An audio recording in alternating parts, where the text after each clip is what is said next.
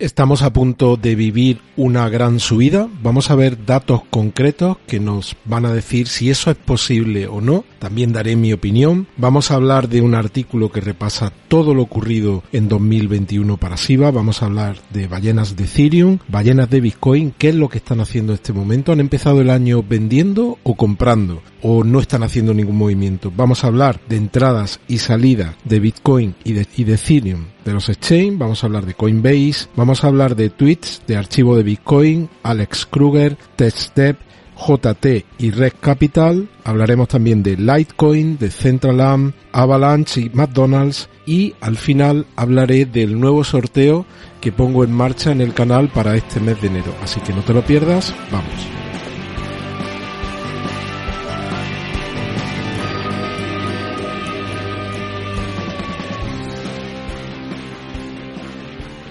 Muy bien, bienvenidos a otro episodio de Criptomercados y Pymes. En primer lugar, desearos a todos feliz año nuevo. Muchísimas gracias por estar ahí. Yo he hablado con algunos de vosotros en estos últimos días.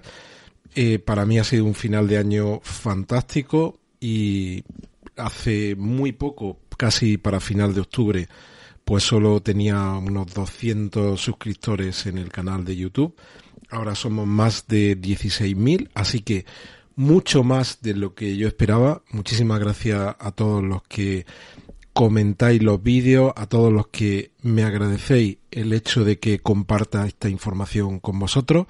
Muchas gracias a todos. Vamos a ver qué es lo que nos depara 2022. Como ya dije más de una vez, esperemos lo mejor, preparémonos para lo peor y gestionemos lo que venga. Esa es mi actitud para el 2022. Vamos allá y vamos a empezar viendo qué es lo que está haciendo ahora mismo Bitcoin. Bitcoin está en 47.640, está dibujando una vela verde respecto al movimiento del precio en el día de ayer. Vemos lo que está haciendo ahora mismo SIVA, que está en 31.62. SIVA, por el contrario, está ahora mismo con un precio eh, por debajo del que estuvo el que estuvo ayer, y viendo lo que están haciendo las cripto de mayor capitalización, pues vemos cómo eh, Bitcoin está creciendo un 1,40, tenemos a la inmensa mayoría de las cripto están en positivo. Como veis, el precio que estaba dando TradingView para SIBA es inferior al que ahora mismo está dando CoinMarketCap, que está dando 34,11, un incremento del 0,52. Prácticamente todas, al menos las 14, 15 primeras, están todas en positivo. Bueno, ¿y qué más? Os voy a dejar por aquí un artículo interesante que recapitula todo lo que ha ocurrido o lo, más importante que ha ocurrido para el proyecto de Shiba Inu en 2021. No me voy a extender en esto, los que tenéis IVA, algunos entrasteis a principio de año, ya he comentado con alguno de vosotros que me ha dicho exactamente cuándo se incorporó a ser holder de, de SIVA, algunos entrasteis en los máximos de abril, otros habéis entrado en, en verano, otros habéis entrado aquí en estos máximos de final de octubre, que sois los que peor lleváis el transcurso de los dos últimos meses, dos meses y medio. Y no sé para vosotros cuál sería el hito más importante de todos los que ha ocurrido. Para mí, y esa es solo mi opinión, lo más importante es el hecho de que exista un proyecto, una hoja de ruta. Yo no, no destacaría un hito concreto. No sé cuál es vuestra opinión, así que la comentamos luego en el vídeo, en los comentarios, con vuestros comentarios. Intentaré participar de ese, de ese diálogo y de ese debate.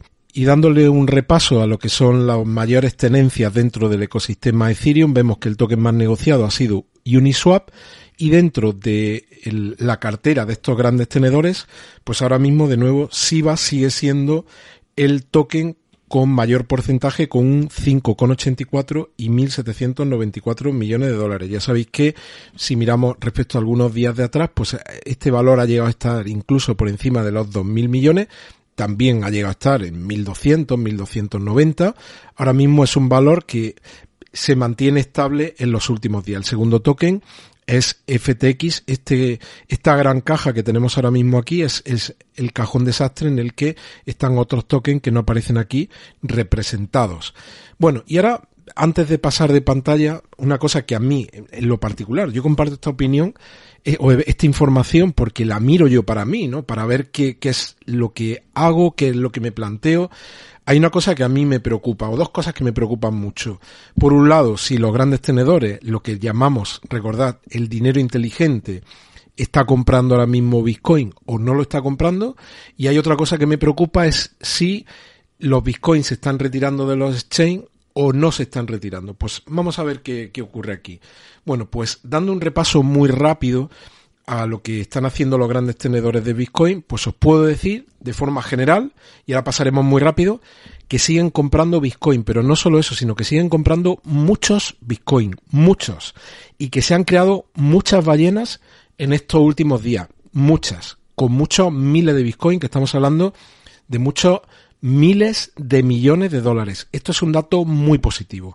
No pensando en que vaya a ocurrir mañana o pasado mañana. Y hago aquí una aclaración, porque ya la he hecho, pero os está incorporando muchos, muchos suscriptores nuevos al canal y es una pregunta recurrente. Oye, ¿por qué si compran tanto Bitcoin no se presiona el precio? Estas grandes operaciones, en el 99% de los casos, no se llevan a cabo dentro del exchange, dentro del libro registro de órdenes de compra y venta. Se materializan en lo que se conoce el mercado como mercado over the counter. Es un mercado al margen de, de estos libros de los exchange. Se negocia, mm, se negocia de forma personalizada. Normalmente conlleva como mínimo menores comisiones a las que te cobraría, las que te cobraría el exchange si metías en la operación a través de, de la, del libro de compras y ventas, de órdenes de compra y venta, y además, en muchos casos, pues se suele negociar alguna operación inferior al precio de contado. Pensáis con, que se recorte algún dólar en este tipo de operaciones de, de tantos cientos de millones o miles de millones, hablamos de mucho dinero. Bueno, pues esta ballena, una de las grandes, sigue comprando Bitcoin. Esta es una compra que realizó ayer día 31.